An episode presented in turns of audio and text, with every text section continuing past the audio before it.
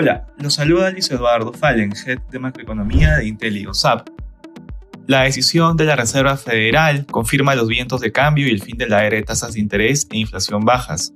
A la decisión del alza de tasas de la Fed por 75 puntos básicos le suma una oleada de bancos centrales ajustando su política monetaria, lo que ha llevado a aumentos significativos en las tasas de interés, pérdidas generalizadas en acciones y bonos. La elevada incertidumbre respecto a las consecuencias económicas del ajuste monetario para controlar la inflación está llevando a los inversionistas a buscar refugio.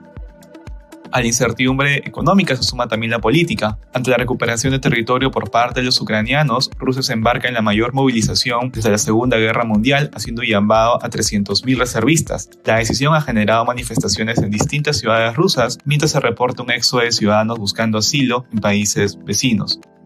Por su parte, en Italia, este domingo 25 se celebrarán elecciones generales anticipadas, luego de que el primer ministro Mario Draghi renunciara en julio pasado.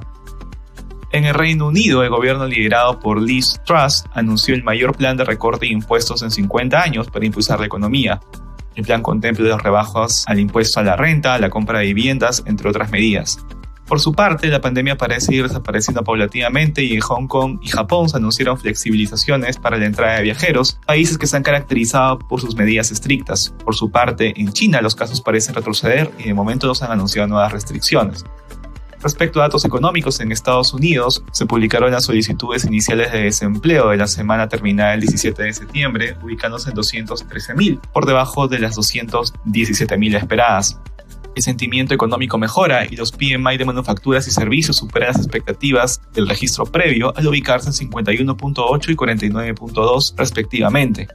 Por el lado de la eurozona, la confianza se deteriora. La confianza del consumidor de septiembre en la zona euro se sitúa en menos 28.8, mientras que los indicadores líderes PMI de manufacturas y de servicio de septiembre se ubicaron en 48.5 y 48.9 puntos respectivamente, ambos deteriorándose en comparación a sus registros de agosto.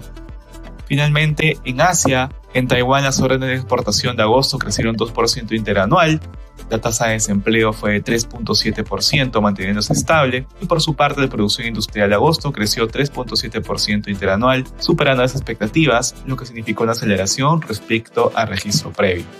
Gracias por escucharnos y si tuviera alguna consulta, no dude en contactarnos.